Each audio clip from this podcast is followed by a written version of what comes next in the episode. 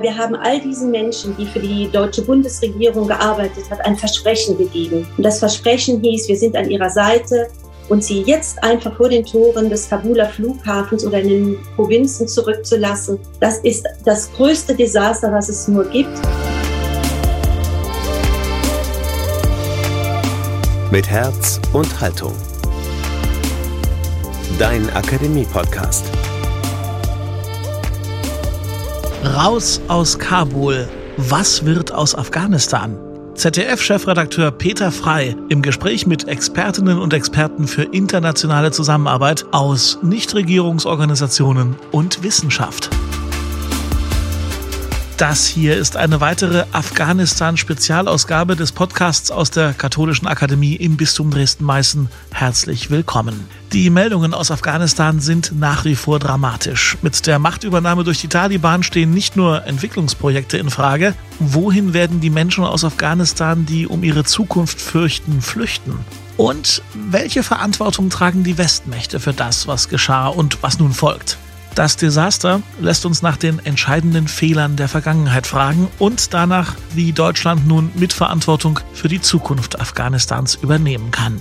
All das haben wir diskutiert in einer digitalen Debatte am Mittwoch, 24. August, eine Kooperation der Katholischen Akademie Dresden-Meißen mit dem Zentralkomitee der deutschen Katholiken ZDK.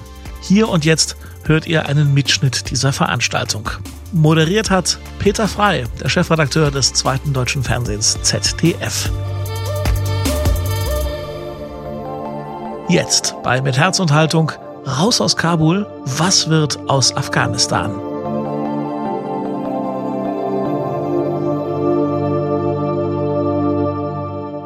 Ja, schönen guten Abend auch von meiner Seite. Wenn ich es richtig sehe, sind wir jetzt verbunden mit äh, Bonn, Dresden, Mainz, Aachen, Massachusetts und Berlin. Also das ist doch ganz schön und auch ein Vorteil gegenüber Präsenzveranstaltungen.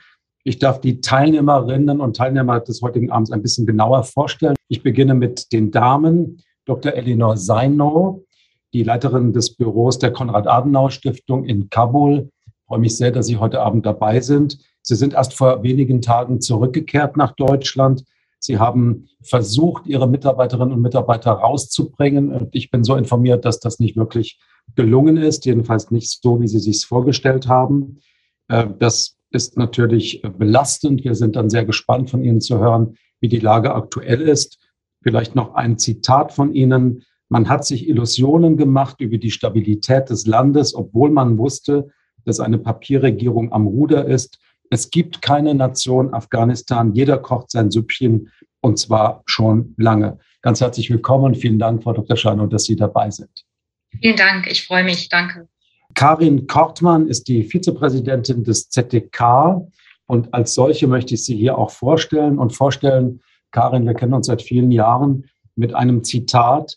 Äh, es war nämlich am 15. Mai, äh, das ist also mehr als äh, vier Monate her, dass sie zusammen mit 80 Erstunterzeichnenden einem Aufruf anschloss zur Unterstützung der Aufnahme afghanischer Ortskräfte an vier Bundesministerien, das Auswärtige Amt und die zuständigen Bundestagsausschüsse.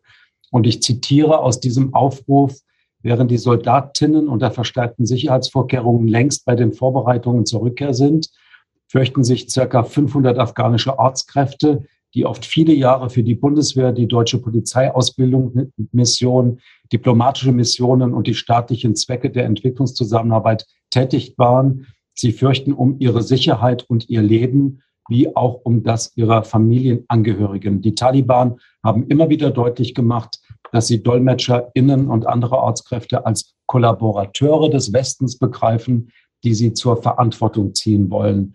Von heute her gesehen würde man sagen, eine fast prophetische Aussage, die doch verhallt ist und zu der Notsituation führte, die wir jetzt alle erleben. Liebe Karin, schön, dass du dabei bist. Ja, vielen Dank für die Einladung und für diese Veranstaltung heute Abend.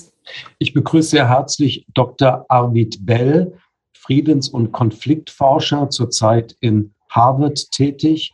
Dort leitet er ein Forschungsprojekt zum Thema internationale Verhandlungen. Er ist vielfach in Afghanistan gewesen, zuletzt vor dem Ausbruch von Covid, ein, wie es hier in meinen Unterlagen heißt, Bestkenner der Taliban-Verwicklungen und des Landes an sich. Und er sagt, das von den Westmächten unterstützte präsidiale Regierungssystem war nie gut. Afghanistan lässt sich nicht zentralistisch regieren. Und er stellt die Frage, wie machen wir jetzt Schritte zum Frieden? Wie kann das gelingen? Gibt es diplomatische Auswege? Darüber erhoffen wir uns natürlich auch Auskunft von Ihnen und freuen uns sehr, dass Sie dabei sind. Bei Ihnen müsste es jetzt so 11 Uhr am Morgen sein, richtig?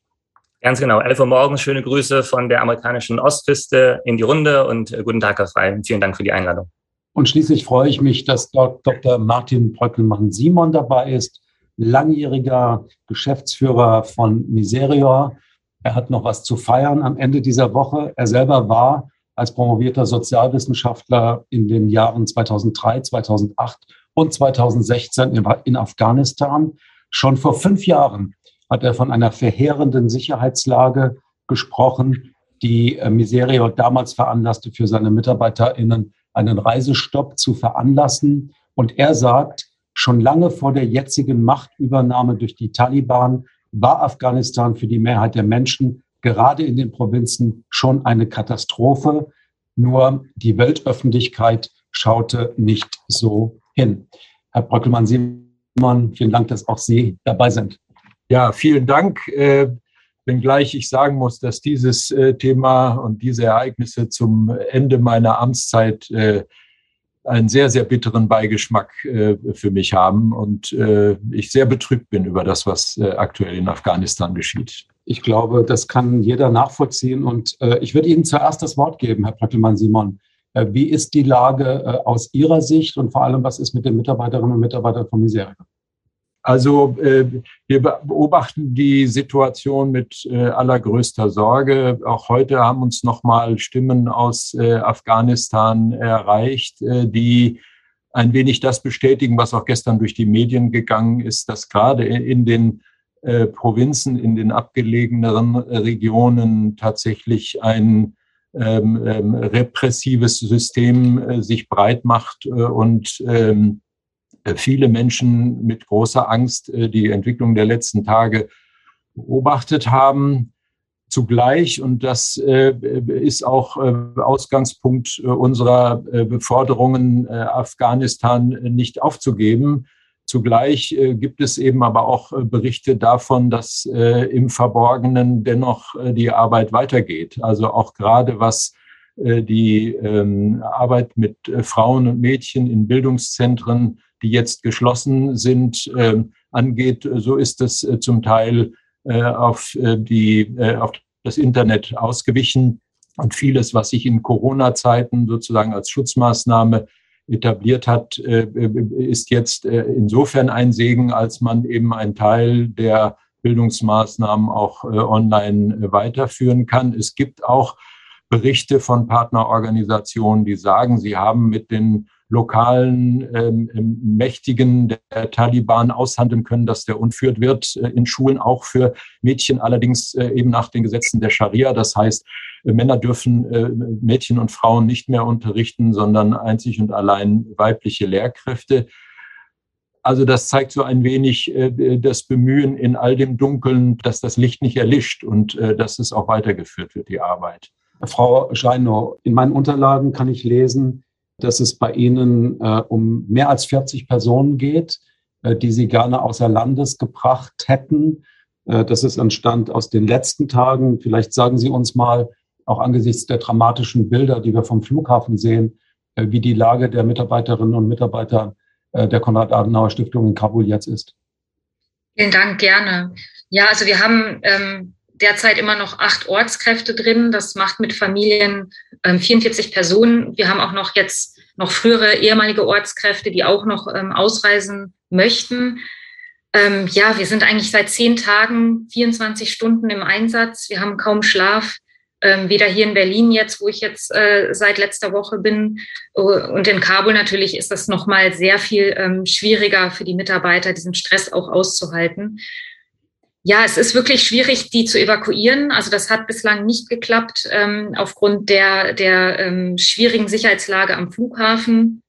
Und ähm, es, es war einfach auch, ja, es war einfach nicht wirklich so koordiniert worden und äh, alle waren eigentlich überfordert. Und wir sind immer noch dran.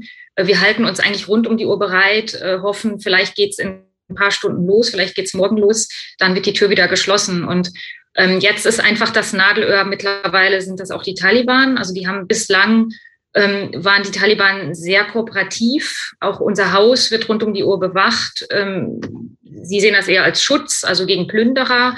Aber de facto kann in unser Haus niemand äh, ohne Genehmigung der Taliban rein und raus.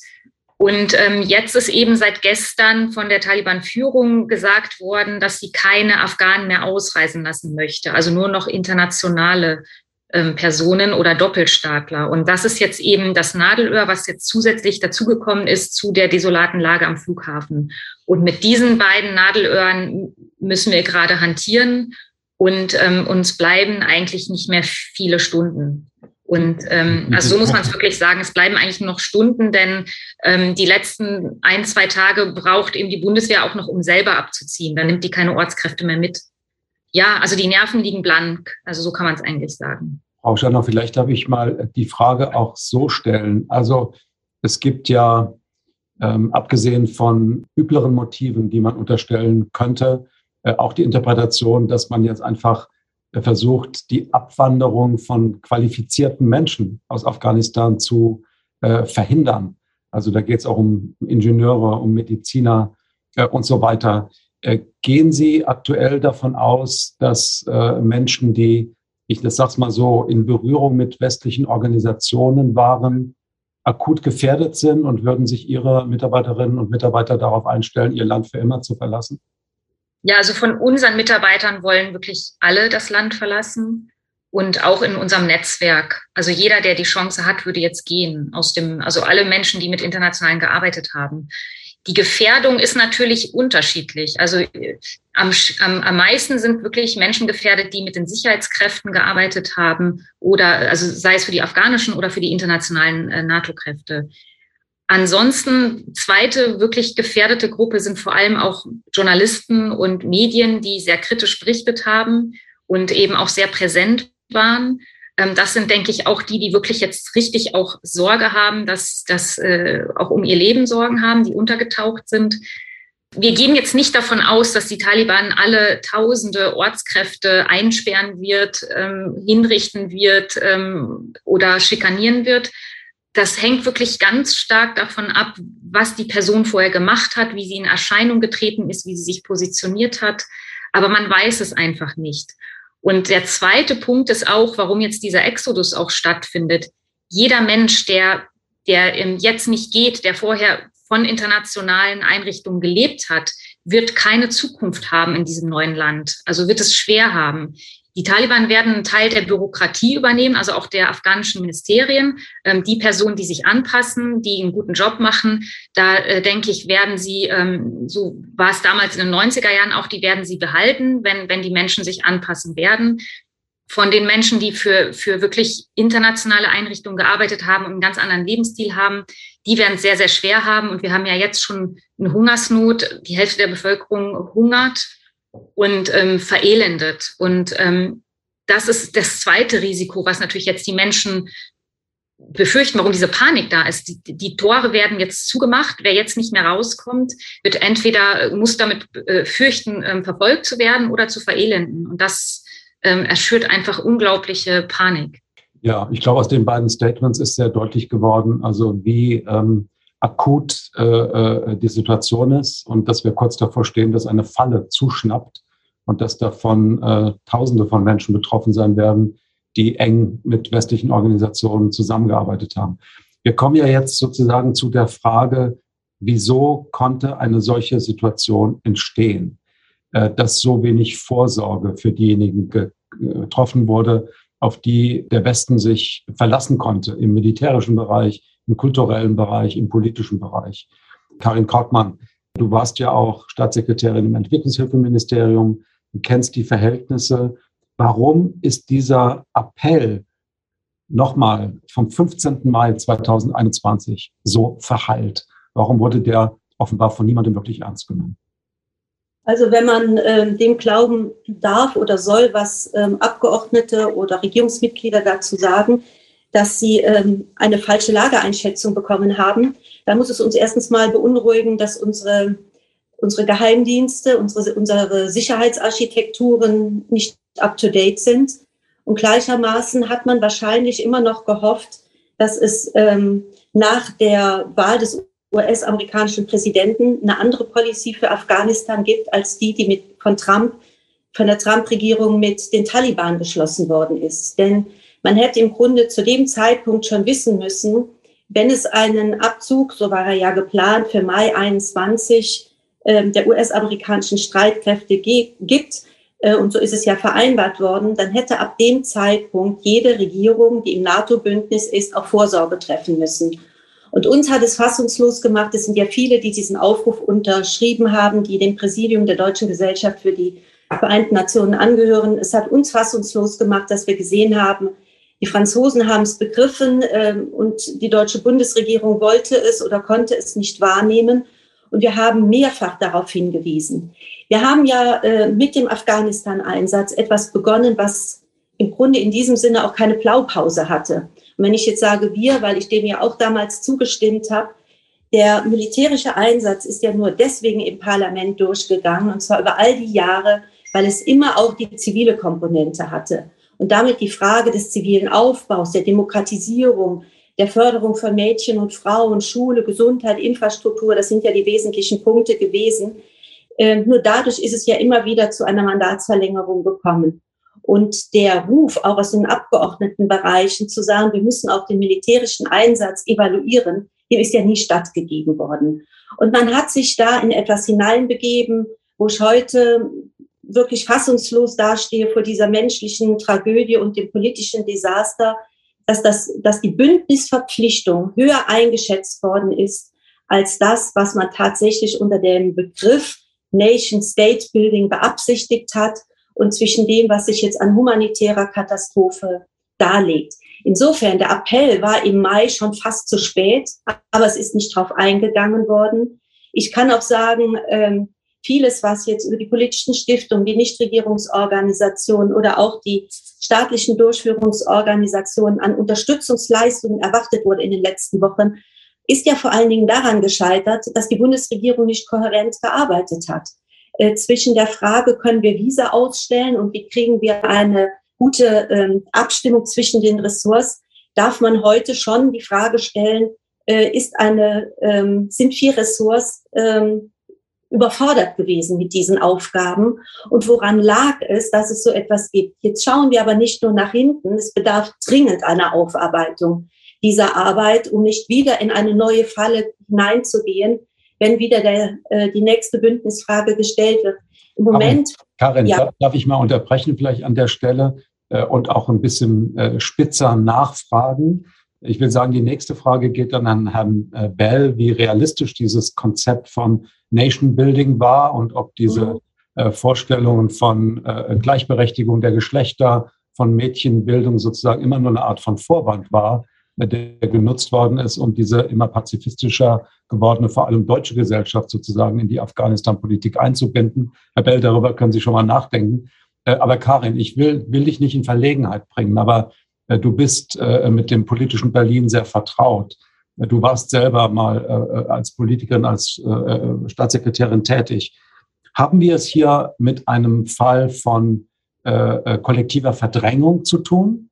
Oder hat man sich vor der Frage gedrückt, auch deshalb, weil es am Ende um die Migrationsströme geht, um die befürchteten Migrationsströme und um die Frage, kann man es diesem Land, kann man es Deutschland überhaupt zumuten, dass äh, wir uns dazu bekennen, dass wir Tausende oder Zehntausende von äh, ehemaligen Ortskräften sozusagen ganz bewusst hierher holen.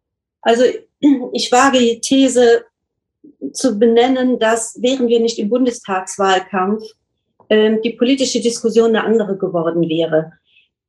Weil man auch einen, äh, ein, viel lautere Stimmen aus dem parlamentarischen Raum gehört hätte, auch aus der Koalition, um zu sagen, so geht es nicht weiter.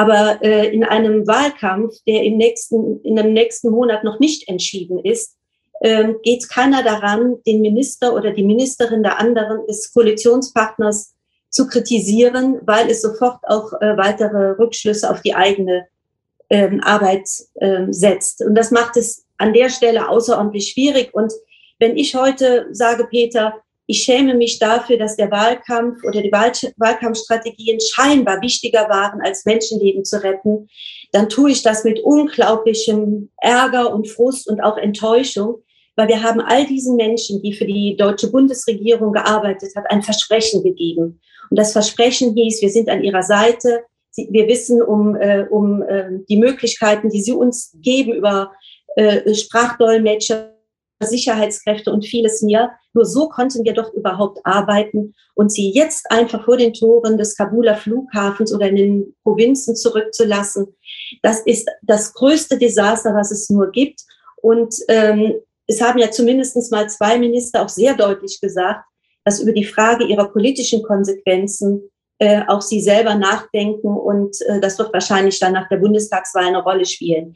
Worauf es mir aber ankommt, nur einen kleinen Satz noch, worauf es mir aber drauf ankommt, ist, dass die Frage, sind wir überhaupt bündnisfähig? Sind wir militärisch in der Lage, einen solchen Einsatz mitzugehen? Wollen wir das überhaupt aus unserer Position heraus? Das war ja ein großes Ringen und es ist sehr, sehr teuer erkauft worden mit vielen Menschenleben.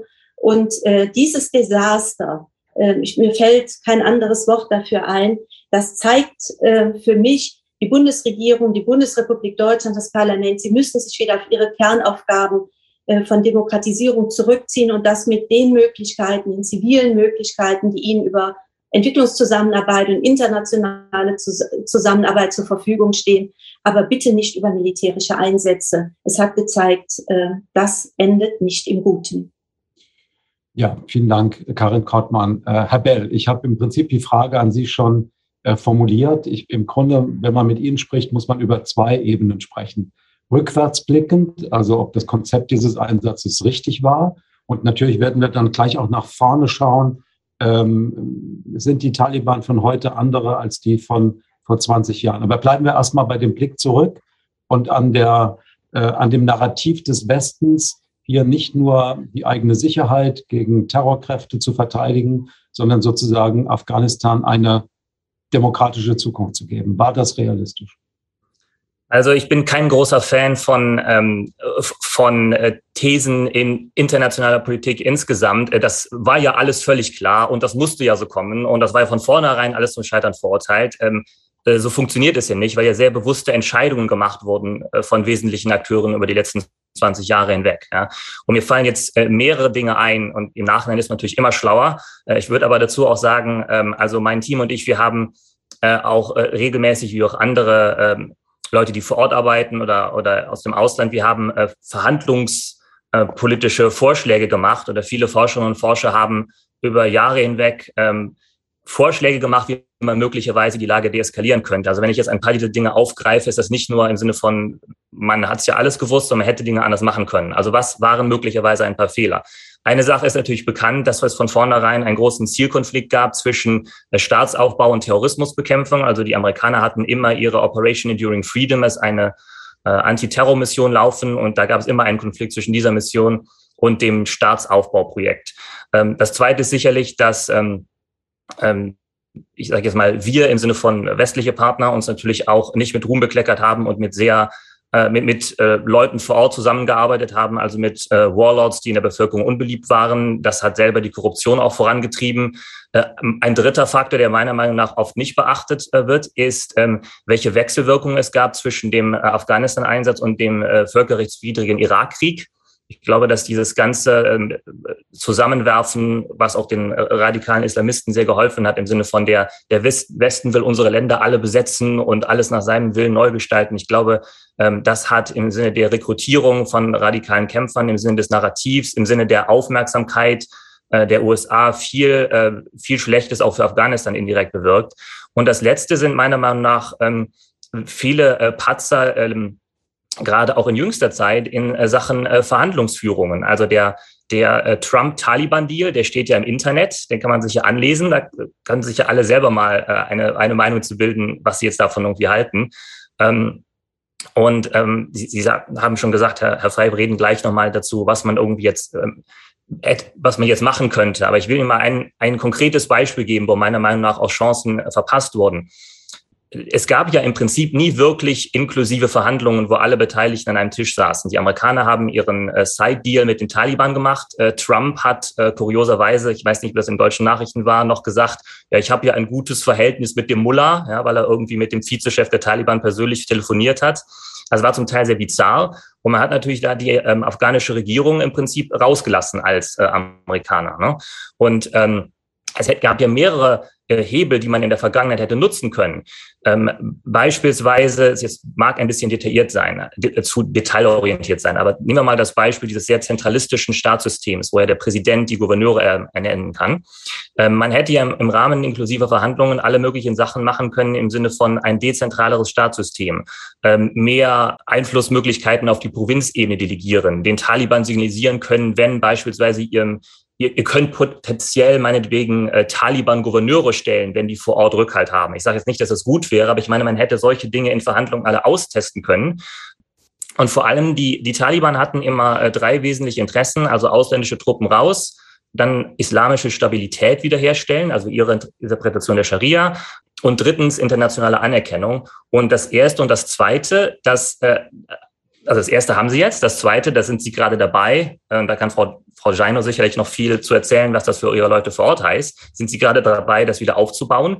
Und das hat man aber nie strategisch in einen Verhandlungsprozess reingebracht und mit den Taliban darüber äh, vernünftig verhandelt. Letzter Punkt, ein Beispiel hierzu. In der Verfassung Afghanistans steht ja jetzt schon drin, in der gegenwärtigen Verfassung, also des untergegangenen Landes, steht drin, äh, kein Gesetz darf ähm, der äh, Religion des Islams widersprechen. Ja? Also es gibt viele, es gab viele Möglichkeiten, wo man, glaube ich, über inklusive, vernünftige, konstruktive Verhandlungen mehr hätte rausholen können als jetzt, wo ähm, man so vor, äh, vor vollendeten Tatsachen steht.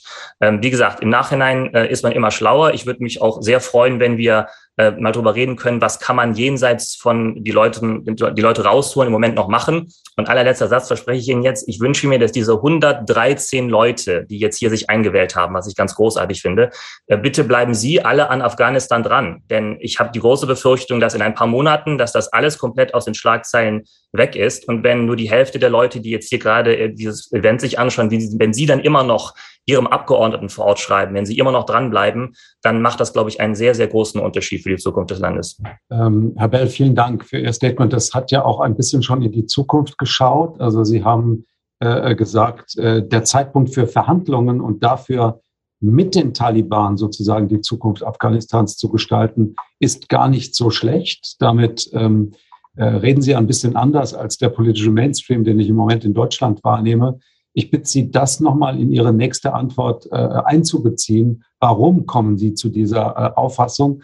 Aber Sie haben nicht so ganz auf meine Frage geantwortet, äh, ob die Vorstellung hier eine quasi westliche Gesellschaft zu schaffen, in der äh, die Rechte der Frauen gleichermaßen gewahrt werden, in der Mädchen eine gute äh, Perspektive haben, was die Bildung angeht, ob das jemals realistisch war. Können Sie die beiden Aspekte zusammenpacken? Ist ja auch eine Frage für die Zukunft. Wollen wir mit jemandem zusammenarbeiten, der das nicht gewährleistet?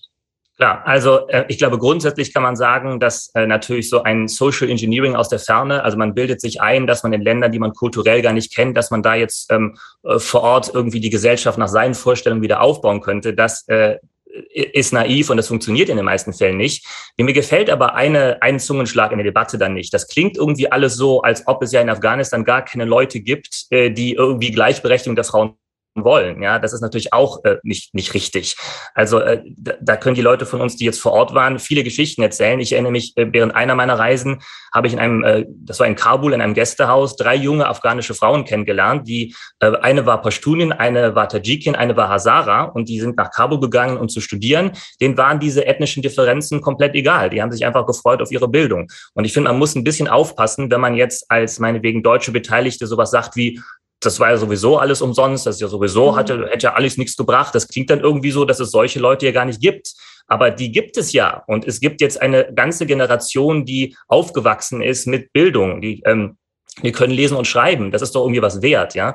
Und ähm, ich, ich finde diese, diese, diese sehr zynische Herangehensweise im Sinne von, ja, hat halt nicht geklappt, jetzt sind wir halt raus und wir müssen irgendwie selber damit klarkommen, das kann es irgendwie auch nicht sein. Frau Scheinau, ich würde das gern nochmal sozusagen bei Ihnen spiegeln. Was Herr Bell jetzt gesagt hat. Es erinnert mich ein bisschen an äh, das Interview, das äh, Klaus Kleber gestern Abend im Heute-Journal geführt hat mit äh, Sarifa Ghaffari, also einer jungen äh, Bürgermeisterin, äh, die Gott sei Dank jetzt nach Deutschland äh, flüchten konnte und in NRW untergekommen ist, die das ganz ähnlich erklärt hat, die gesagt hat, es ist eine ganz neue Generation herangewachsen. Afghanistan ist eine junge Gesellschaft und all die Werte, die dort in den letzten 20 Jahren vermittelt wurden, die werden nicht verloren gehen.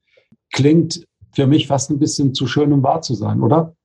Ja, ähm, also ich kenne Sarifa auch sehr, sehr gut. Also sie ist wirklich eine bemerkenswerte Frau und ich denke auch ähm, eine außergewöhnliche Frau, ähm, weil sie es in die Regierung geschafft hat und ähm, eben nicht die Regierungsklicke verkörpert, die eben äh, korrupt war und äh, von internationalen Geldern profitiert hat, sondern sie ist wirklich eine authentische Stimme. Und wenn man jetzt fragt, was bleibt und was geht verloren, also ja, ich sehe das genauso wie Herr Bell das sieht. Ähm, wir haben in den letzten 20 Jahren eine beeindruckende politische Meinungsfreiheit, Debattenkultur und äh, Medienfreiheit geschaffen. Also das ist für mich wirklich der, der, der größte Wert, der den größten Unterschied zeigt. Und das auch im Vergleich zu allen Nachbarländern, wo Medien monopolisiert sind und staatlich kontrolliert sind. Also das fand ich immer das Bemerkenswerteste. Und ähm, das wird die Menschen auch geprägt haben. Aber trotzdem ist das auch gefährdet. Also das wird natürlich eine ganze Generation geprägt haben, aber unter einem repressiven Regime wird sich das wieder zurückentwickeln. Also diese Gefahr ähm, sehe ich schon. Und ähm, ja, dann vielleicht auch zum, zur Frage, wie modern ist die Gesellschaft, was will die Gesellschaft? Und ich sah immer ein Hauptproblem bei dem, bei der Liberalisierung, bei dem Projekt Staats Nation Building, was wir betrieben haben, das große Defizit war, dass wir wirklich die breite konservative Mehrheit, also die religiös konservative Mehrheit in den Provinzen, aber auch in den Städten nicht als Reformpartner mit einbezogen haben. Also wir haben wirklich bewusst auf Eliten gesetzt, die ähm, liberal sind oder vermeintlich liberal. Also wir haben auch äh, frühere Warlords, die pragmatisch sind, einfach amnestiert und mit einbezogen, obwohl die eigentlich überhaupt nicht demokratisch gesinnt sind und gleichzeitig auf eine liberale Elite gesetzt und nicht die konservative Mehrheit mit einbezogen. Und das fällt uns, glaube ich, auch auf die Füße. Und das, ähm, ja, wir haben eigentlich die große Mehrheit damit nicht einbezogen. Und viele in den Provinzen sieht man das auch, ähm, da werden es die Taliban eben auch einfach haben, jetzt zu zeigen, jetzt wir, wir vertreten eure Interessen, denn wir sind nicht korrupt. Und Korruption ist einfach das Thema, was alle Menschen bewegt. Das bewegt ähm, die Mittelschicht in Kabul, das bewegt die Menschen in den Provinzen und das bewegt auch die Taliban-Kämpfer. Also das ist das Haupt, der Hauptkritikpunkt und das haben wir eben nicht geschafft zu adressieren. Vielleicht versuchen wir jetzt mal eine kurze, fast würde ich sagen, Staccato-Runde zu machen, wo jeder von Ihnen diese Kernfrage der nächsten Tage, Wochen und Jahren zu beantworten versucht. Äh, soll man mit den Taliban verhandeln? Als Bundesrepublik, als Westen? Ist das erfolgversprechend äh, oder äh, lässt man sich da auf eine Terrorgruppe ein? Herr Bröckelmann-Simon. Also wir haben uns dazu ja auch schon geäußert und unsere Position ist klar. Es führt gar keinen Weg daran vorbei. Wir müssen die äh, faktischen Verhältnisse zur Kenntnis nehmen und äh, unsere Partnerorganisationen in Afghanistan, die äh, ja insbesondere auch in ländlichen Räumen unterwegs sind, wo die Verhältnisse komplett anders sind als in Kabul, wo auch andere Werte und äh, äh, äh, Strukturen herrschen, die man auch zur Kenntnis nehmen muss, haben nichts anderes getan, als äh, tatsächlich äh, Wege zu finden, sich äh, mit äh, äh, Taliban zu verständigen und das äh, zum Teil auch in den Zeiten 20 Jahre zuvor. Also wir haben ja Projektpartner, die auch schon in der Zeit der ersten Taliban, des ersten Taliban-Regimes gearbeitet haben und es verstanden haben, äh, sozusagen äh, vor Ort ähm, die Arbeit auch äh, abzusichern. Und ich glaube, wir müssen uns verabschieden davon, dass es hier ähm, eine Möglichkeit gibt, zwischen Schwarz und Weiß zu wählen. Die Wirklichkeit ist grau und ich vermute, dass wir uns auch ein wenig schmutzig machen werden dabei. Ähm, aber wir müssen alles versuchen, auch um der Menschen willen, um die es geht. Die humanitäre und entwicklungspolitische Lage in Afghanistan ist ja hinreichend klar äh, schon äh, beschrieben und allen bewusst. Ähm, Und ich hoffe auch sehr, genau wie Herr Bell, dass das hier jetzt kein Strohfeuer ist, dass sich äh, um die Frage nur dreht, wie lange ist der Flughafen Kabul auf? Und äh, sobald äh, das vorbei ist, wendet sich die Weltöffentlichkeit und auch die deutsche Öffentlichkeit wieder ab. Das darf unter keinen Umständen passieren, weil nur mit dem Blick der Weltöffentlichkeit auf dieses Land wird es auch möglich sein, tatsächlich zumindest zaghafte Versuche, das zu retten, was erreicht worden ist, äh, auch äh, zu unternehmen. Unsere Partner flehen uns inständig an, lasst uns nicht im Stich, vergesst uns nicht, vergesst Afghanistan nicht und zieht um Gottes Willen jetzt nicht alle einfach ab. Äh, und wir haben ihnen zugesichert, wir werden alles versuchen, was wir tun können, um, um weiter zu unterstützen. Natürlich wird es auch für uns Punkte geben, die nicht mehr akzeptabel äh, sind. Also wenn Frauen- und Mädchenschulen komplett geschlossen werden, können wir auch nicht weiter finanzieren. Wenn im Kinderkrankenhaus in Kabul ethnische Minderheiten, Hazara-Kinder nicht mehr behandelt werden dürfen, dann können wir das nicht akzeptieren, dann werden wir auch nicht weiter finanzieren. Aber das sind genau die Punkte, die man auf den Tisch legen muss ähm, und wo man tatsächlich das Gespräch suchen muss. Wobei, das will ich noch abschließend sagen, es gibt nicht die Taliban, sondern ähm, eine große Fülle von sehr, sehr unterschiedlich gepolten Akteuren. Äh, und nochmal, bitte nicht immer nur auf Kabul schauen. Äh, die Situation in ländlichen Räumen ist komplett anders. Ähm, und da ist auch viel von dem, was in 20 Jahren geschehen ist, äh, in, in, städtischen Räumen überhaupt nicht so wahrgenommen und äh, äh, wahrgenommen worden und ist da angekommen. Ja, vielen Dank, Herr Pottemann-Simon. Äh, Karin Kortmann, im Moment sieht es ja nach einem totalen Desaster aus, der Rückzug des Westens, diese überalte Flucht, als würde man gar nichts zurücklassen. Aber sind wir wirklich so schwach, wie es jetzt aussieht? Und wird nicht auch eine Taliban-Regierung davon abhängig sein, wie sehr der Westen sich auch mit Geld, mit Entwicklungshilfe in diesem Land engagiert. Die Stichworte Hungersnot, wirtschaftliche Entwicklung sind schon gefallen. Ich glaube, 75 Prozent des, Haupt, des Staatshaushaltes sind bisher sozusagen aus westlichen Quellen finanziert worden. Wenn das wegfällt, äh, können auch die Taliban keinen Staat machen. Absolut. Ähm, die Frage ist, wer ist in der besseren Verhandlungsposition? Ähm, es nützt auch nichts, jetzt zu sagen, wir, wir, wir frieren die Entwicklungsgelder ein, kein Cent mehr für Afghanistan. Das sind falsche Botschaften, die wir da senden. Wenn wir äh, weiterhin in diesem Land ähm, Menschen unterstützen wollen, ich sage es nochmal, Bildung, Gesundheit, ähm, Demokratieförderung und so weiter, es geht, bin da auch sehr nah bei dem, was ähm, Martin, was du gerade gesagt hast. Ich glaube allerdings, dass die Taliban besser wissen, mit welchen westlichen Organisationen und Regierungen haben sie es zu tun, als dass wir beurteilen können, mit welchen, ähm, mit welchen Gruppen der Taliban haben wir es zu tun. Und wenn wir einen Fehler nicht mehr machen dürfen, dann ist es alleine auf eine Zentralregierung zu setzen, wie wir es bisher gemacht haben, äh, weil das ist nicht das afghanische System, sondern wir müssen in die Provinzen und müssen in den Provinzen mit den dortigen ähm, Machthabern auch darüber reden, wie wir sie unterstützen können, um zu Veränderungen zu kommen. Wir sehen ja auch, dass es in bestimmten Provinzen in Afghanistan aus der afghanischen Bevölkerung heraus Widerstand gibt. Es ist ja nicht einheitlich, dieses Land zu betrachten. Insofern gibt es da viele Allianzpartner. Ich plädiere aber vor allen Dingen deswegen auch für Gespräche und Abkommen und äh, ein Nicht-Nachlassen von diplomatischen Beziehungen, weil wir eben auch, ich nenne es mal so sehr allgemein, humanitäre Korridore brauchen. Das eine ist die Versorgungslage, die mangelnde Versorgungslage. Der, äh, in wenigen Monaten bricht der Winter aus und wir wissen, ähm, Sie haben es eben auch ähm, gesagt, Frau Zeino, ähm, Menschen hungern, sie haben kein Obdach, sie fliehen, man weiß nicht, wo sie sich verstecken. Äh, und wir brauchen Abstimmung mit den Anrainerstaaten. Wer nimmt denn auch weiterhin Flüchtende auf? Und wie gelingt es uns auch die Menschen äh, zu unterstützen, die außer Landes wollen, um da mit den Taliban drüber zu verhandeln? Ganz wichtiger Punkt. Also zu sagen, naja, die wollen ja keine Demokratie. Wir arbeiten in vielen Ländern der Entwicklungszusammenarbeit, wo das Wort Demokratie auch eher eine Zukunftsmelodie ist und kein Ist-Zustand. Also machen wir uns hier an dieser Stelle bitte nicht klüger, als wir es in anderen Ländern auch sind. Und wir freuen uns über kleine Entwicklungserfolge. Die Taliban sind aber in der besonderen Situation, dass sie eben über, dass sie diese Menschen festhalten, die außer Landes wollen. Und damit haben sie auch etwas in der Hand, um mit dem Westen zu verhandeln. Und wenn es dann auch möglich ist, wie gesagt, mit den Anrainerstaaten darüber zu reden, Wie sind diese Korridore möglich? Wie können Menschen außer Landes gebracht werden? Äh, wie können sie Schutz bekommen?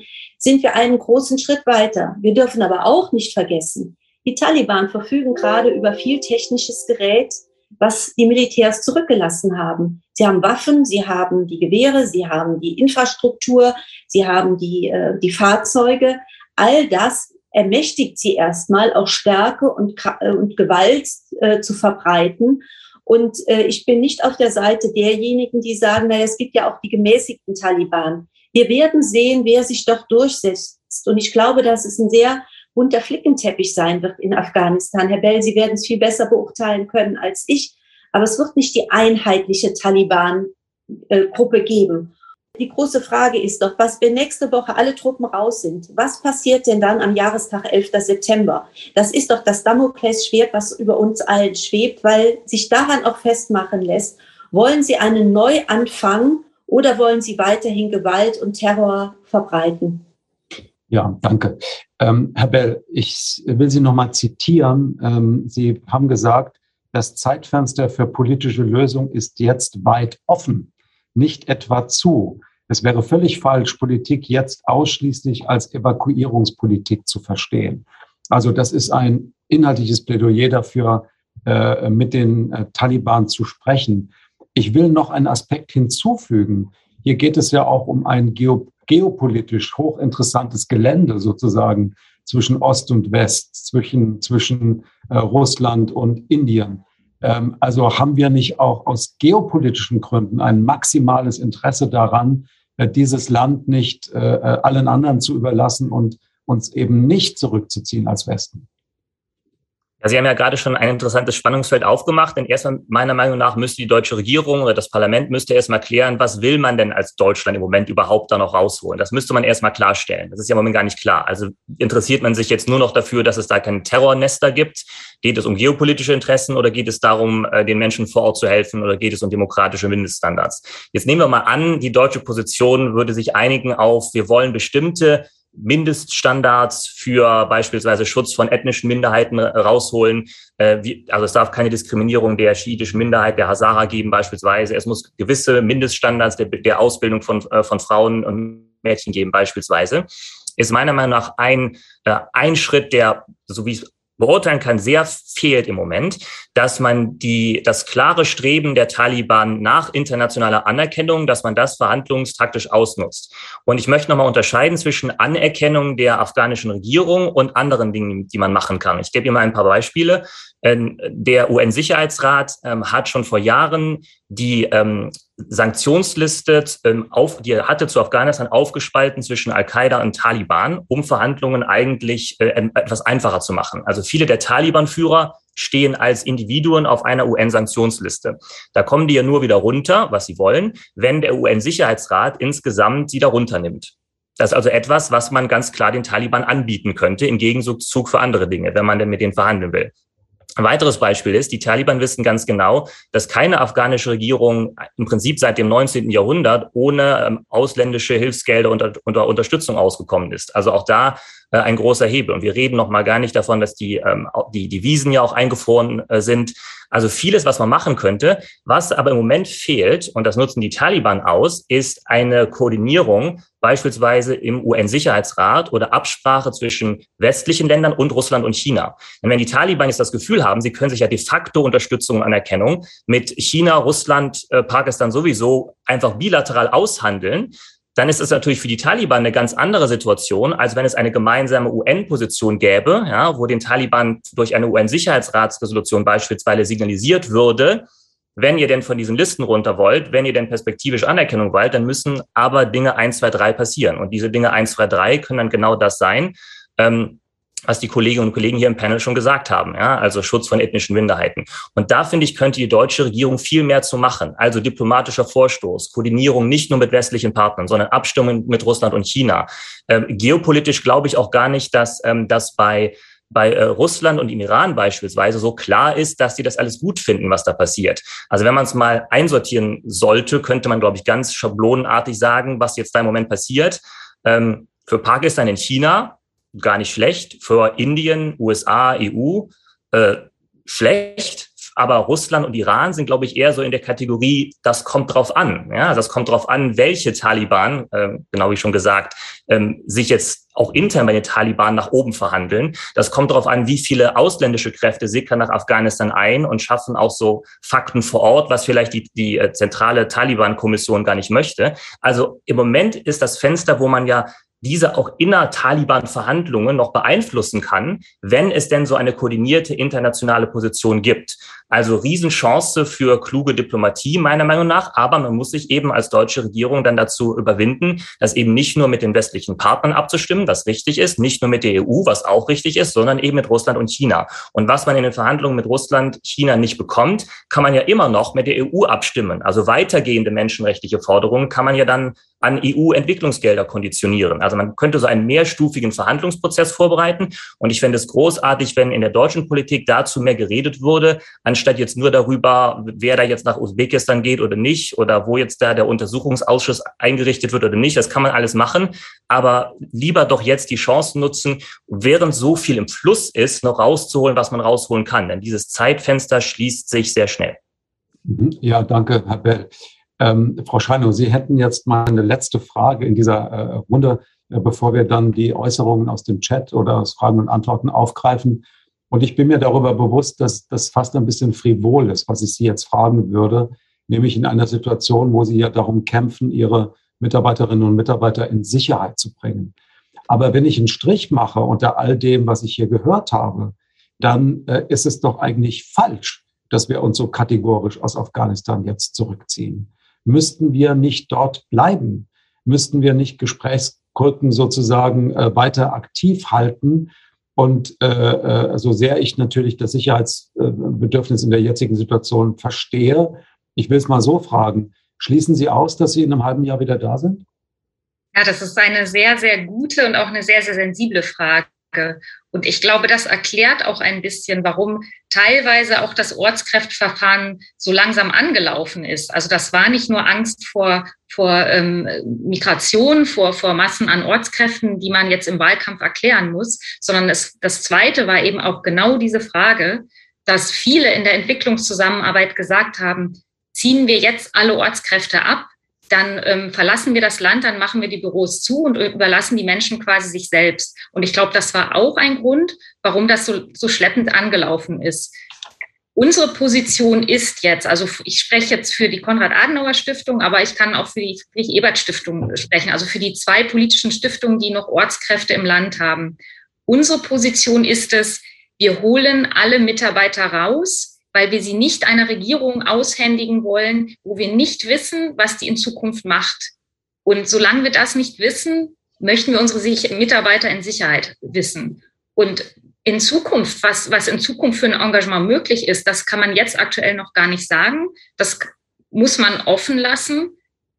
Wir sind, wir sind offen für, weiterhin auch offen für politischen Dialog, wenn das Sinn macht. Ich ähm, schließe mich da auch Herrn Bell an. Also ich, ich finde es auch, es ist wirklich jetzt auch, Diplomatie ist aktuell wirklich gefragt auf allen Ebenen und gerade auch Koordinierung der Nachbarstaaten, der Regionalstaaten. Denn die, das sind die Staaten, die in Zukunft die roten Linien setzen werden können. Der Westen wird in Zukunft kaum noch Einflussmöglichkeiten haben. Und ich glaube auch nicht, dass westliche Entwicklungsgelder, wenn man da droht, ähm, wir streichen die Gelder, dass das wirklich die Taliban-Führung so stark beeindrucken lässt. Das glaube ich nicht. Wir haben ein gewisses Druckpotenzial, aber ich denke, die, die Dynamik oder die, die Verhandlungskarten haben sich deutlich verändert und rote Linien werden einmal von den Regionalstaaten kommen und in Art ideologischer Einfluss der könnte oder müsste jetzt eigentlich vor allem von muslimischen Staaten kommen, gerade auch von konservativen muslimischen Staaten. Und ich denke da vor allem auch an Katar oder an Pakistan oder überhaupt die Golfstaaten. Die könnten inhaltlich rote Linien setzen und sagen, was, was heißt islamische, ähm, was heißt, wie kann man Scharia auslegen? Also was heißt Frauenrechte in der Scharia? Sie könnten zeigen, Bildung für Frauen, Berufsausübung für Frauen ist nicht notwendigerweise unislamisch welche, welche ähm, Interpretation gibt es da? Und diese Staaten und diese religiösen Autoritäten haben jetzt vielleicht noch eine Einflussmöglichkeit und die müsste man eigentlich einbinden und auch von ihnen einfordern, setzt euch ein für einen moderaten, konservativen Islam. Das wird kein liberaler Islam sein. Ich glaube, da darf man auch, da muss man wirklich mit einem sehr gesunden Erwartungsmanagement rangehen. Wir werden keine liberale Gesellschaft dort haben. Es, das Beste, was wir erreichen können, ist ein, ein konservativer Islam, ein, ein, von mir aus auch ein streng konservativer Islam. Und ähm, jetzt geht es eigentlich nur darum, dass der möglichst wenig repressiv ist und ähm, human ist und vor allem, dass wir auch Vergeltungsschläge und Racheakte ausschließen. Das ist nochmal der zweite wichtige Punkt. Und da machen wir uns eben auch sehr viel Sorgen. Denn die Gesellschaft ist seit 20 Jahren im, im Krieg, im Bürgerkrieg. Und da geht es nicht nur Taliban und alle anderen, sondern da gibt es so viel innergesellschaftliche Konflikte und Verluste und Rachegefühle. Das, das mischt sich. Und ähm, das muss man auch noch einfangen. Wahrscheinlich. Vielen Dank. Der Kollege Philipp Hecker aus Dresden hat jetzt während der letzten äh, knappen Stunde äh, den Chat äh, beobachtet. Und Herr Hecker, ich würde Sie jetzt gerne fragen, herzlich willkommen. Können Sie es ein bisschen zusammenfassen, welche Aspekte äh, von Interesse sind? Und ich würde jetzt die Teilnehmenden auf dem Podium bitten, sich sozusagen den herauszusuchen, äh, wo Sie besondere Expertise haben. Herr Hecker, bitte. Genau, dann fange ich mal mit der ersten Frage an. Vielen Dank erstmal an alle Diskutanten für die Eindrücke, die Sie mit uns geteilt haben. Die erste Frage, die im Chat ich herauslesen konnte, ist eine Verständnisfrage, wie die gesellschaftliche Lage in Afghanistan sich jetzt gerade zusammensetzt. Welche Rolle die Taliban im Speziellen in dieser Gesellschaft haben. Ist es die kleine Minderheit, die ob ihrer Militanz dort diesen großen Einfluss hat? Oder sind die Taliban in der afghanischen Bevölkerung verwurzelter auch mit ihren Ideen und politischen Zielen, als wir das äh, aus Deutschland verstehen können? Das ist die erste Frage aus dem Chat. Der nächste Themenkomplex ist ähm, die Frage der innenpolitischen Ausrichtung, die man sich äh, von deutscher Seite wünscht, vor allem was die Migrationsfrage angeht. Wie sollte da bei uns äh, in Deutschland innenpolitisch reagiert werden? Und die nächste Frage und vielleicht auch eine gute Abschlussfrage ist ein Blick in die Zukunft und auch ein wenig in die Glaskugel. Was wünscht man sich von der nächsten Bundesregierung denn sowohl akut als auch auf längere Sicht in der Außenpolitik mit Blick auf Afghanistan? Super, Merker, für diese knappe und klare äh, Zusammenfassung. Also, wie tief sind die Taliban in der afghanischen Gesellschaft äh, verwurzelt? Ähm, ich will es mal noch ein bisschen weiterführen. Äh, schöpfen sie ihre Kraft vor allem aus Gewalt und, und aus den Waffen, über die sie verfügen, äh, oder daraus, dass sie am Ende äh, kulturell mehr verankert sind als äh, die Kräfte, die die letzten 20 Jahre in Afghanistan geprägt haben. Ich spiele jetzt ein bisschen äh, Roulette äh, und würde vielleicht Herrn Pottelmann Siemann als ersten mal bitten, darauf zu antworten. Also das äh, in der Tat, glaube ich, kann man das nicht so ohne weiteres äh, einfach beantworten, weil es immer davon abhängt, wen Sie fragen. Äh, was äh, sicher ein Faktum ist, ist, dass äh, das Leben äh, in den letzten 20 Jahren fortlaufend immer schlechter geworden ist, immer schwieriger. Die Sicherheitslage hat sich verschlechtert. Korruption wurde schon mehrfach genannt. Die humanitäre Lage und ähm, letztendlich auch die wirtschaftliche Lage haben sich total verschlechtert. Das heißt, ähm, äh, es ist ja nicht vorher das Paradies gewesen. Äh, und äh, es gab sehr viel Instabilität und eben auch das erwähnte Problem der Korruption. Insofern glaube ich, gerade in ländlichen Regionen ähm, stoßen die Taliban nicht immer auf Ablehnung und, und Widerstand. Vieles wird davon abhängen, natürlich, wie sie das jetzt in der Praxis umsetzen was sie als erstes verkündet haben, nämlich dass sie Ordnung schaffen, ähm, dass sie sich um die Leute kümmern werden und dass äh, jetzt endlich die Waffen auch schweigen sollen. Äh, aber zunächst einmal, und das erklärt vielleicht auch die, den äh, doch eher begrenzten ähm, Widerstand, ähm, würde ich sagen, man hat sie mit abwartender Erwartung auf möglicherweise Besserung erwartet. Ähm, das gilt für Kabul in der Form sicher nicht. Also je nachdem, welche Region von Kabul Sie da ins Auge nehmen. Aber äh, in den ländlichen Regionen, glaube ich, stößt äh, das, äh, das Angebot der Taliban durchaus auch auf fruchtbaren Boden. Mhm. Ähm, Frau Schreiner, würden Sie sagen, dass die Taliban jetzt sozusagen die Städte, die gibt ja ein paar große Städte in Afghanistan und eben vor allem Kabul, was ja besonders auch geprägt war von der äh, Präsenz des Westens in den letzten Jahren. Ja, womit müssen Sie sie erobern? Mit Gewalt und Unterwerfung oder doch auch mit, ähm, mit, mit sozusagen äh, inhaltlichen Angeboten, diese Gesellschaft ähm, friedlicher zu machen? Ja, also ich denke tatsächlich mit beidem. Und ähm, die Herausforderung für die Taliban waren immer die Stadt, war immer die Stadtbevölkerung. Denn in den ländlichen Gebieten teilweise deckt sich die Lebenswelten und die Lebensrealitäten decken sich teilweise sehr stark mit der, mit der ländlichen Bevölkerung. Da gibt es gar nicht so viele Unterschiede. Mit dem Unterschied vielleicht, dass die Taliban wirklich noch eine ideologische Komponente haben, während die Dorfbewohner wirklich einfach rein traditionell ein Leben pflegen, das den Taliban sehr ähnlich ist. Und in den Städten, das, das wird die große Herausforderung sein. Und die Taliban müssen es eben auch schaffen, ähm, auch Dienstleistungen zur Verfügung zu stellen, also die Versorgung zu sichern. Und wir hatten jetzt quasi fast eine Woche die Banken zu. Also mittlerweile sind die wieder leicht geöffnet. Also wir hatten, hätten sonst auch sehr schnell eine, eine Finanzkrise, eine Inflation und eine Versorgungsunsicherheit auch in den Städten gehabt. Und ähm, wie sie das in Zukunft decken werden, das, glaube ich, wird eine der größten Herausforderungen werden. Und ich denke, meine Einschätzung ist, so wie ich die Taliban jetzt erlebe und auch in der Vergangenheit erlebt habe, die sind pragmatisch. Also die gucken, die handeln nach den Realitäten, was möglich ist. Wenn mehr möglich ist, nutzen sie das. Wenn es weniger möglich ist, dann warten sie. Also sie sind sehr, sehr strategisch. Und äh, ich denke, es wird eine Mischung sein aus Pragmatismus und äh, Repression. Und ähm, das, was, wo ich jetzt auch am meisten sehe, wo, wogegen sie vorgehen, ist gegen, gegen Journalisten. Denn wenn man die Medien ausschaltet, auch in den Provinzen ausschaltet, dann kontrolliert man quasi auch die Bilder, die nach draußen dringen. Das heißt, man, man kann quasi die Bilder ähm, ähm, kontrollieren und ähm, damit auch die internationale Gemeinschaft quasi so ein bisschen ähm, auch manipulieren. Und ähm, ja, ich glaube, es wird eine Mischung sein aus einer sehr, sehr klugen Medienstrategie. Also sie sind sehr, sehr professionell, was strategische Kommunikation angeht. Da sind sie auch technisch sehr begabt.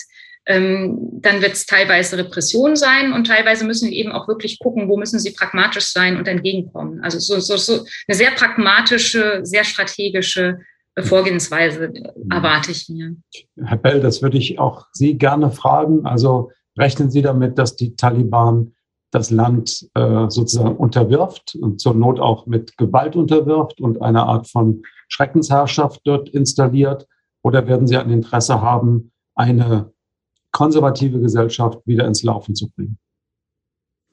Ich glaube, das hängt im Wesentlichen davon ab, wie die Taliban äh, intern verhandeln, die Interessen ihrer Fraktion ausgleichen und welche Anreize sie auch von anderen Teilen der afghanischen Gesellschaft bekommen, wie die internationalen Partner das kommunizieren, der Staaten der Region, was Pakistan macht. Also das ist im Moment, glaube ich, alles im Flux. Ich glaube auch, dass bei den Taliban selber es ähm, ja keinen sehr expliziten Konsens gab, was islamische Stabilität und diese ganzen Begriffe, was das überhaupt geheißen hat über die letzten Jahre hinweg. Ja? Denn ansonsten hätten sie auch die Verfassung unterschreiben können, wo drin steht, die, äh, kein Gesetz darf äh, dem Islam widersprechen. Ja?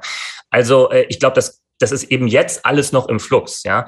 Und wenn die Taliban das Gefühl haben, wir können im Prinzip machen, was wir wollen, das interessiert irgendwie sowieso kaum jemanden und wir können uns irgendwie mit äh, Russland, China, Pakistan sowieso arrangieren und äh, der Westen interessiert sich nicht, dann sieht das wahrscheinlich sehr schnell für sehr viele Leute im Land sehr, sehr düster aus. Ich würde auch noch dazu sagen, ich nehme an, dass Frau Gino Ähnliches hört von, von äh, ihren Kontakten dort. Ich glaube, viele sagen wir mal, normale Leute, äh, die glauben halt den Taliban nicht. Also die glauben halt nicht, dass die auf einmal irgendwie nett sind. Ja? Und die sind da sehr, sehr äh, misstrauisch. Und deshalb ist da schon, glaube ich, auch ja, äh, Vorsicht angesagt. Aber man kann ja Verhandlungen äh, Schritt für Schritt sequenzieren sozusagen. Ja, also man kann ja gewisse Angebote machen, schauen, ob die andere Seite sich dem anschließt. Ähm, man kann beispielsweise von den Taliban verlangen, dass sie Vorkehrungen trifft, dass es eben nicht in, zu Ausschreitungen in Hazara-Vierteln kommt, dass sie ihre lokalen Leute in den Griff bekommt. Äh, die Taliban-Führer werden ja zum Teil auch Probleme haben, ähm, alles die Befehlsstruktur runter zu kommunizieren in alle Provinzen. Ja, und ich glaube nur, solange das jetzt so äh, weiterläuft, ja, also es zum Beispiel keine koordinierte internationale Position gibt, die Staaten der Region auch selber warten, äh, was macht denn jetzt Russland, was macht denn China und so weiter ist es, glaube ich, nur eine Frage der Zeit, bis die Lage dann doch, warum auch immer und wo auch immer, eskaliert. Also warten wir nur, bis es irgendwo einen Massenprotest gegen die Taliban gibt und das wird dann ganz massiv niedergeschlagen. Warten Sie mal, also ich sage nur, was passieren könnte, ne? dass es in einem Hazara-Viertel dann äh, die ersten Übergriffe gibt, ja, dass ähm, Gefangene, die jetzt freigelassen worden sind von den Taliban, dass die dann anfangen, sich an den Richterinnen zu rächen, die sie verurteilt haben und solche ganzen Sachen. Also das ist ja ein, ein Pulverfass. Und das ganze Chaos, was wir jetzt sehen, könnte sehr schnell in die Geschichte eingehen als, sagen wir mal, die, der, der Vorbote zu dem Sturm, der jetzt noch kommt. Und dann wird das auch für die Region ganz fürchterlich. Und Iran beispielsweise ist mit Sicherheit auch im Moment sehr besorgt, dass sie dann wieder diejenigen sind, die mit Millionen von afghanischen Flüchtlingen allein gelassen werden, ja. Und äh, es gibt sozusagen viele Horrorszenarien, die für alle Beteiligten, inklusive die Taliban, sehr fürchterlich sind. Denn abgesehen von den radikalsten Islamisten hat niemand ein Interesse daran, dass es ein total blutiger Bürgerkrieg nächste Phase wird. Und auch da wieder, wenn man das gemeinsam in den Mittelpunkt von Verhandlungen steht, also lasst uns doch wenigstens dafür sorgen, dass dieses Horrorszenario vermieden wird, ja, dann könnte man, glaube ich, über, über kluge, inklusive Verhandlungen jetzt im Moment noch was rausholen. Und das, finde ich, wäre etwas, was die deutsche Regierung, die EU ähm, etwas aggressiver äh, vorantreiben können. Herr vielen Dank. Ähm, es wird jetzt nicht jeder zu jedem Aspekt antworten können. Im Interesse des Zeitmanagements würde ich deshalb mit dem innenpolitischen Fragekomplex jetzt weitermachen und Karin äh, dir äh, das erste Wort in dieser Richtung geben. Also die Frage war, äh, ja, der Blick in, der Zug, in die Zukunft. Äh, was sind die Anforderungen an die nächste Bundesregierung? Die aus der Situation sich ergeben, die jetzt eingetreten ist. Ich sage mal unter besonderer Berücksichtigung der Frage der Migrationspolitik. Und vielleicht noch ein bisschen konkreter, es sind ja jetzt viele Szenarien ähm, in der Welt, die davon ausgehen, es könnte gelingen, mögliche ähm, Ströme von Flüchtenden nach Pakistan, nach Iran oder in die nördlichen Nachbarländer umzuleiten. Äh, ist das realistisch und würde Deutschland bereit sein, mit äh, solchen Staaten wie Iran, Pakistan entsprechende Abkommen zu schließen und das vielleicht auch finanziell abzusichern? Ich glaube, das Allerwichtigste ist, dass jetzt kein Vakuum entsteht ähm, ab dem 26. September, wo eine neue Bundesregierung in Koalitionsgespräche geht und dass man dieses Zeitfenster hoffentlich politisch so einengt, wie es nur möglich ist, um eben auch außenpolitisch und innenpolitisch handlungsfähig zu bleiben oder zu sein. Ähm, die größte Herausforderung dürfte einmal sein, dass ähm, wir uns nicht damit zufrieden geben, dass afghanische Männer, Frauen und Kinder, die hier als Geflüchtete nach Deutschland kommen, ähm, in Kasernen oder in Zelten untergebracht werden, sondern dass mit denen relativ schnell und zügig über ein Bleiberecht oder was auch immer sie sich wünschen, geredet wird und dass die Kompetenzen, die diese Menschen mitbringen, auch, äh, auch ausgeschöpft werden und man sie nicht nur äh, mit dem Allernotwendigsten versorgt. Äh, ich glaube, das ist ein wichtiger Punkt, denn das war etwas, was wir äh, Anfang des Afghanistan-Einsatzes so nicht gemacht haben. Es gab viele Afghanen, die nach Deutschland kamen, gut ausgebildete Ingenieure, Ärzte, die immer wieder um eine, äh, im, im Innenministerium nach temporärer Migration fragten und sagten, wir würden für eine gewisse Zeit nach Afghanistan gehen, aber wir wollen unseren Status in Deutschland nicht verlieren, zeigt, da ist noch etwas Altes, was noch nicht geklärt worden ist. Der andere Teil, den du anfragst, ist in der Tat so, es laufen ja gerade diese Verhandlungen mit diesen Staaten, die du gerade nanntest und mit einigen mehr, um genau mal auszuloten, Wozu wären Sie in der Lage? Welche Unterstützung gäbe es über die EU, über die deutsche Seite?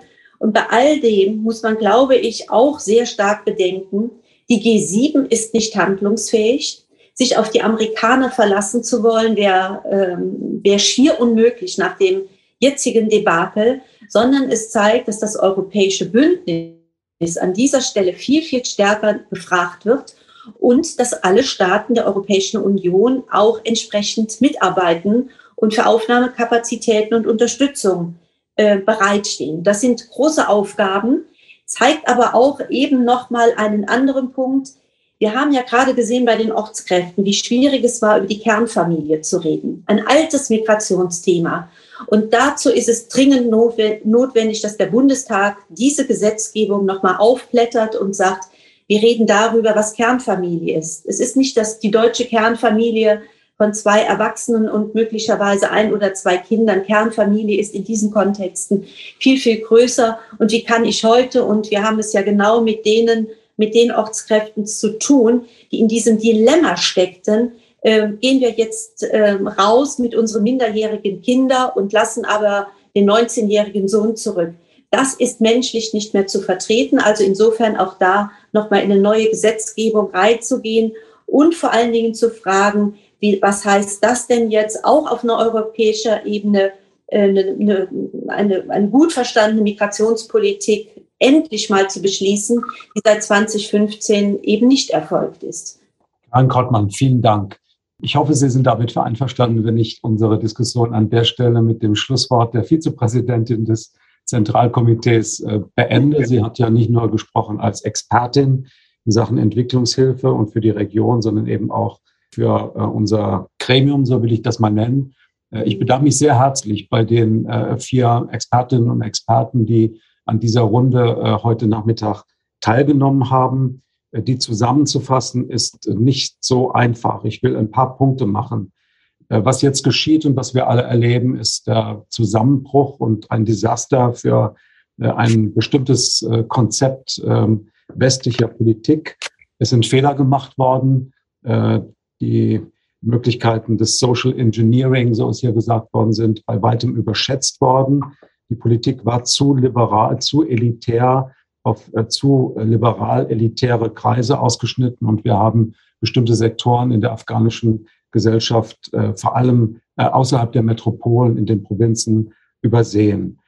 Wenn wir über die Zukunft sprechen, dann äh, ist hier dafür plädiert worden, die Chance, die die Zeit sich jetzt gibt, äh, die Zeit für Verhandlungen, die Zeit für Gespräche, die Zeit, äh, den politischen Willensbildungsprozess bei den Taliban selber äh, zu beeinflussen. Und die Experten hier haben die Chance dafür gesehen. Dabei geht es um kurzfristige äh, ähm, politische Ziele wie die Schaffung von humanitären Korridoren natürlich und äh, die Weichen zu stellen, das Land weiter zu versorgen, auch mit Lebensmitteln und den Dingen, die man zum Leben braucht. Aber es wurde eben doch auch erkannt, dass die Taliban von heute nach internationaler Anerkennung streben und dass sie deshalb bereit sein könnten, äh, sich auf bestimmte Konzepte, die uns wichtig sind, äh, einzulassen, seien es Frauenrechte oder bestimmte Vorstellungen im Umgang mit Minderheiten. Also das Feld ist offen und weniger geschlossen, als wir es vielleicht unter dem Eindruck der Bilder der letzten Tage äh, wahrgenommen haben. Das Ziel ist sicher nicht ähm, ein im westlichen Sinn liberales Land, aber das Ziel könnte sein, ein ähm, äh, konservatives, ist, äh, ein konservatives islamisches Land, äh, das gleichwohl äh, in Verbindung mit seiner Umwelt steht. Äh, und was ich mit äh, ähm, besonderem Interesse gehört habe, Frau Schreinau, Rückkehr nicht ausgeschlossen. Vielen Dank äh, für diese Runde und vielen Dank, dass Sie sich die Zeit für dieses Format genommen haben. Schönen Abend noch.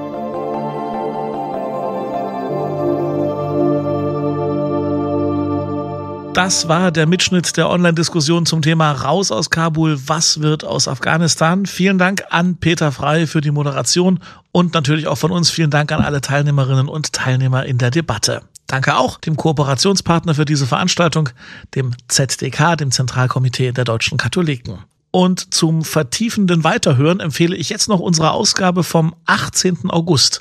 Da hat Theologe und Militärseelsorger Dr. Hartwig von Schubert Lehren aus der Geschichte gezogen, die er ins Verhältnis zu dem gesetzt hat, was in Afghanistan in den letzten Wochen passiert ist. Diese und alle anderen Folgen von Mit Herz und Haltung findet ihr überall, wo es Podcasts gibt.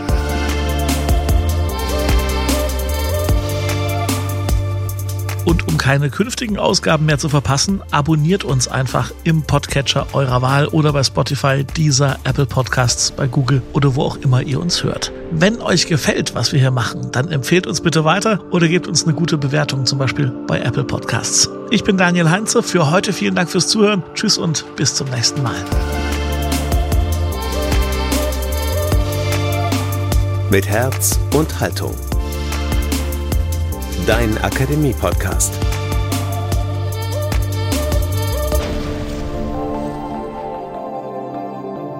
Ein Angebot der Katholischen Akademie im Bistum Dresden-Meißen.